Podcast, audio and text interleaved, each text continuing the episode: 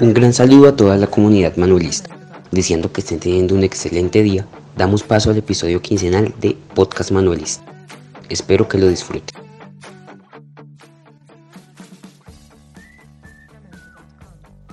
Yo soy Felipe y venimos a presentarles un podcast del medio ambiente sobre el calentamiento global. Bueno, el calentamiento global es, el aumento en largo plazo de la temperatura media del sistema climático de la Tierra. También se refieren al aumento observado en más de un siglo de la temperatura del sistema climático de la Tierra y sus efectos. Las causas del calentamiento global son causadas por dos tipos de causas naturales y artificiales. Las naturales, a pesar de presentarse desde hace muchos años, no son tan suficientes como para hacer tantos cambios climáticos.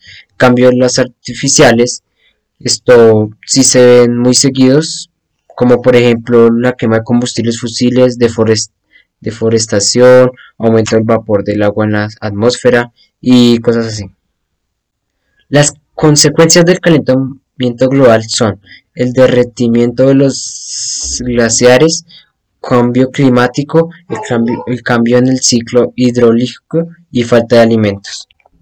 Eh, para combatir el calentamiento global hay que regular las emisiones del CO2, plantar muchos más árboles, reducir el uso de la electricidad porque nosotros usamos mucha electricidad y generar menos basura. O sea, gastar menos cosas y ahorrar más la energía y plantar más árboles, regular el CO2 y todo eso.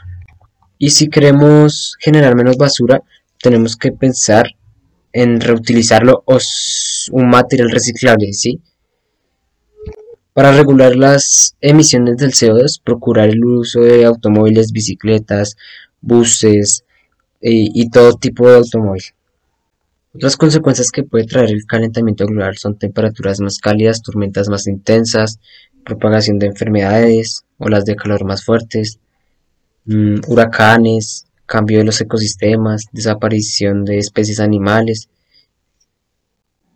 alimentos más caros, eh, el aumento del nivel del mar. Bueno, el calentamiento global también puede dañar el medio ambiente por el cambio climático, mientras la generación de otros contaminantes como el óxido de nitrógeno o los óxidos de azufre o partículas en suspensión. En la principal responsabilidad que es el aire está contaminado. El cambio climático también aumenta la aparición de fenómenos meteorológicos más violentos, sequías, incendios, la muerte de especies de animales y vegetales, ríos, lagos y todo tipo de destrucción al medio ambiente. Y algo muy importante también, la parte de los recursos económicos. Pues Hola a todos y todas mis compañeros y compañeras manuelistas, mi nombre es Sara Tobar del curso 9 y en el podcast del día de hoy hablaremos sobre algunas de las teorías sobre las Torres Gemelas y el 11 de septiembre de 2001, uno de los días más trágicos en la historia terrorista de los Estados Unidos. Para comenzar, todo el terrorismo y los actos planeados empezaron con el secuestro de dos vuelos que en promedio a las 8 y 40 de la mañana comenzaron a impactar las torres Aproximadamente una hora después, otro avión secuestrado impactó contra el Pentágono y para las 10 de la mañana la torre, la torre sur del World Trade Center se derrumbó. Toda esta información la puedes encontrar en el canal de YouTube Garden Blogs titulada la canción como No lo contó la TV y en Wikipedia como los atentados del 11 de septiembre. A los 28 minutos la torre norte cayó y el presidente Bush se encontraba en que se encontraba en Florida volvió a la Casa Blanca y declaró alerta máxima en todas las instalaciones estadounidenses del mundo entero. Tan solo estos fueron los atentados que se lograron, pues el plan original de los terroristas era secuestrar 12 aviones que impactarían a 11 edificios considerados importantes. Los, los, principales blancos eran el Pentágono y las Torres Gemelas. Luego se impactarían contra los siguientes: el Capitolio de los Estados Unidos, que representaba poder legislativo, la Torre Sears, el Prudential Tower, la Casa Blanca, que representaba el poder ejecutivo, el US Bank Tower, también llamado Library Tower, la Pirámide Transamérica, el Columbia Center y el Empire State. Al final, estos 11 ataques parecieron demasiado fuertes hasta para los propios terroristas, que se redujeron a 5 y se hicieron realidad solo 3. Los daños de este terrible día no solo se hicieron notar en la economía, sino también en los daños físicos a edificios cercanos al World Trade Center, como lo es el World Trade Center 7, el Hotel Marriott, cuatro estaciones del metro y la iglesia San Nicolás. En Manhattan, 32 edificios fueron dañados y varias antenas de radio se vieron perjudicadas. En el Pentágono, la parte impactada tuvo graves daños por el fuego y la fuerza del impacto. Luego de un rato, esta parte del edificio colapsó. Según las investigaciones del gobierno de los Estados Unidos, el culpable principal era Osama Bin Laden, de proveniencia saudita, a quien se le imputaron cargos en contra por ser el supuesto cerebro de los ataques terroristas del 9-11. Al pasar el tiempo, muchas personas se sintieron intrigadas de saber la verdad detrás de los atentados, pues a esta historia le faltaban piezas y en partes era intrigante y sospechosa. No se sabía exactamente quién empezó a divulgar la información y las pruebas de, que todo había podido ser un autoatentado. Según estas pruebas, y basándose en la estructura de las torres, había una muy pero muy baja posibilidad de que estos se desplomaran en un choque de avión, pues sí, es un choque de avión grave y que debilitaba la estructura, pero no lo suficientemente fuerte como para que se desplomaran así. Algunos afirmaban que este derrumbe fue causado, que no fue accidental y que estaba dirigido por detonaciones asistidas con un componente llamado nanotermita, que es un material compuesto intermocular metaestable y que puede ser manejado y personalizable. ¿Cómo comprobar esto? En los escombros, las vigas de los edificios tenían un meticuloso corte, que fue donde se encontraron los restos de nanotermitas. Nunca comprobaron una teoría exacta sobre el derrumbe, y los informes fueron altamente manipulados por el gobierno. Para seguir con la intriga y la sospecha, luego de siete horas, el World Trade Center 7 también se desplomó y aunque su altura no era tan baja, este cayó en línea recta hacia abajo como si todo esto fuera planeado con más detonaciones asistidas y nadie logró comprobar el motivo del derrumbe, aunque muchos decían que era a causa de las torres gemelas y el derrumbe de estas. Los demás edificios alrededor seguían en pie, no intactos, pero en pie. ¿Cómo se explicaba esto? Para seguir con las pruebas, algunos testigos sobrevivientes escucharon que tiempo después del choque de los aviones se presentaban ruidos de explosiones en los pisos inferiores, lo que podía llegar a confirmar lo de las nanotermitas. Las vigas en las que se, en las que se encontraron los restos del químico se encontraban en un corte angular, todas justo en el mismo lugar y de la misma forma.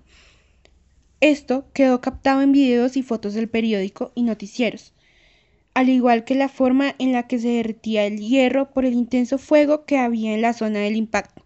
Pero este fuego era controlable. No se menosprecia que es un choque de avión, que trae consigo combustibles y líquidos inflamables, pero este se podía apagar si se actuaba de forma rápida e, e inmediata. ¿Qué pasó entonces? ¿Por qué dejaron desgastar las torres? Para esto no hay una explicación así como tampoco se explica que aunque casi no se encontraron cuerpos por la fuerza del impacto, sí se encontró en medio de ruinas un pasaporte intacto. Un pasaporte intacto que misteriosamente pertenecía a uno de los supuestos terroristas. Sí, muchos documentos y papeles importantes habían sobrevivido al impacto y estaban casi intactos, pero teniendo en cuenta el tamaño y material de un pasaporte de 2001, no era algo creíble. ¿Qué insinuaban las personas? Que este pasaporte llegó a escombros mucho después de los derrumbes.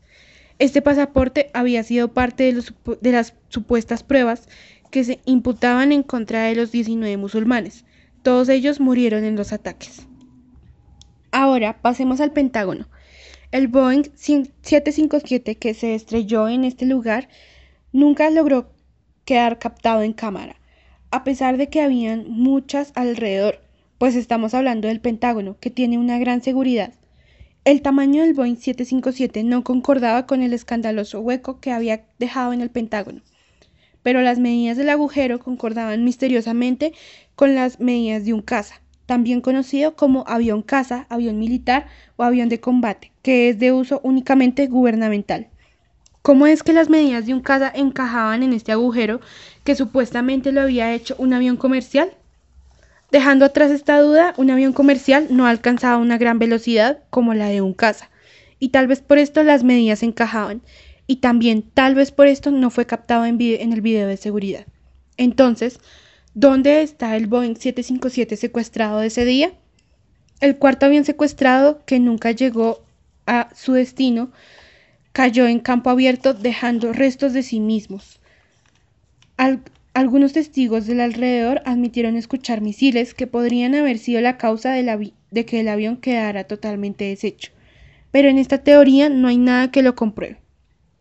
Tiempo después del 9-11, cada jefe militar negligente fue promovido a un mayor cargo, luego de una supuesta entrevista que se veía a Osama Bin Laden confesando su supuesta culpabilidad de los ataques del 9-11.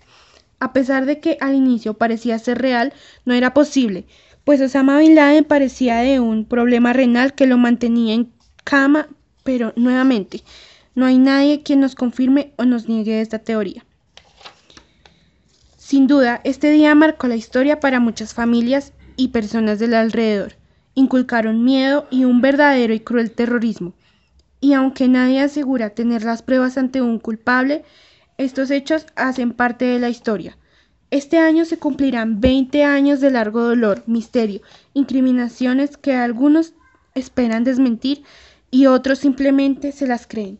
Espero que el tema haya sido de su interés y que pronto descubramos la verdad.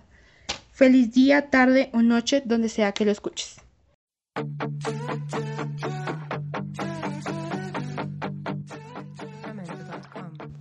Hola, soy Samuel Moreno del grado noveno A y el día de hoy les vengo a hablar sobre la historia del bipartidismo en Colombia. El bipartidismo es un fenómeno nacional que nos ha acompañado por décadas. Ha sido el causante de una serie de problemas como la exclusión política, división y discriminación. Pero este fenómeno va mucho más allá de una pelea política se ha convertido en un auge de violencia en el país. Según la Biblioteca Nacional de Colombia, capítulo 9, el origen de la violencia bipartidista se remonta a la hegemonía conservadora, un periodo de 44 años desde 1886 hasta 1930, durante el cual los conservadores mandaron la parada. Entre 1899 y 1902 se desarrolló la Guerra de los Mil Días, conflicto armado entre los dos partidos. Los conservadores salen victoriosos y una de las consecuencias de este conflicto fue la independencia de Panamá. Como si esto fuera poco, unos 15 años más tarde se desató un periodo de violencia en Colombia entre 1946 y 1966. En el capítulo 11 de la Biblioteca Nacional de Colombia se informa que se presentaron confrontaciones armadas entre ambos partidos políticos. Esta batalla estuvo acompañada de hechos violentos contra la ciudadanía y hechos extraoficiales que fueron censurados. Esta confrontación estalló aún más en 1948, con el asesinato del líder liberal Jorge Eliezer Gaitán, esto desató un fenómeno de violencia y descontrol llamado el Bogotazo. Con esto, explotó una furia desatada en el pueblo liberal, dando paso a una estigmatización, ya que se pensaba que todos los conservadores eran culpables de aquel crimen y eran perseguidos y violentados indiscriminadamente, según lo recuperado de la página web de Bogotá. En la película Cóndores no entierran todos los días, dirigida por Francisco Norden en 1984, se retrata el periodo de violencia bipartidista que sufrió Colombia de una manera no muy exagerada mediante la representación de algunos de los atroces crímenes cometidos. Por ejemplo, cuando expresa que en el periodo de gobierno conservador los liberales eran asesinados inhumanamente y sin justificación alguna. Sin duda alguna, este periodo de violencia marcó definitivamente a Colombia. También podemos evidenciar que en la historia de la película se refleja la violencia en el periodo liberal, cuando todo aquel que se hiciera llamar a sí mismo conservador era asesinado, se opina también en fuentes no oficiales que los grupos de narcotráfico influyeron considerablemente en el Bogotazo. Con todo esto, podemos concluir que, además de la exclusión política y restricción de pensamiento, el bipartidismo en Colombia ha sido causa de atroces episodios de violencia a lo largo de la historia de nuestro país, y que ninguno de los dos partidos políticos tuvo una aparente justificación de sus acciones violentas.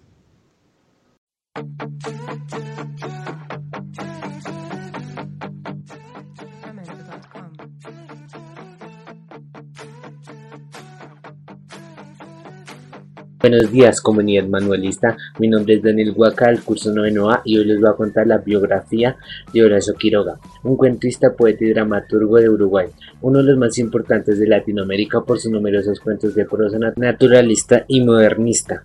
Horacio Silvestre Quiroga nació el 31 de diciembre de 1878 en Salto, una ciudad uruguaya. Fue el cuarto hijo de Prudencio Quiroga y Pastora Forteza. Su padre falleció horriblemente de un escopetazo en la cara cuando Horacio tenía dos meses de nacido. Luego, su madre Forteza se casó con Mario Barcos en 1891. A este le dio un derrame y se suicidó, disparándose con una escopeta en la cabeza justo cuando Horacio entraba en la habitación.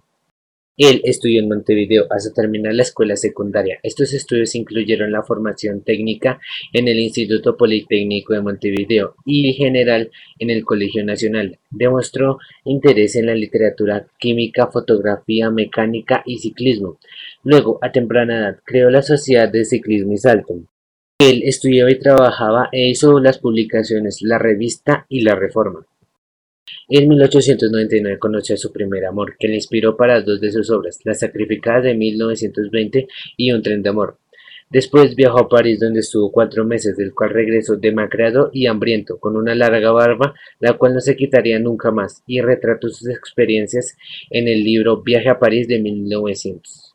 El primer libro que publicó Horacio fue Los arrecifes de coral, pero al tiempo dos hermanos suyos murieron. Tiempo después su amigo Federico Ferrando lo contactó ya que iba a tener un duelo con Germán Papino.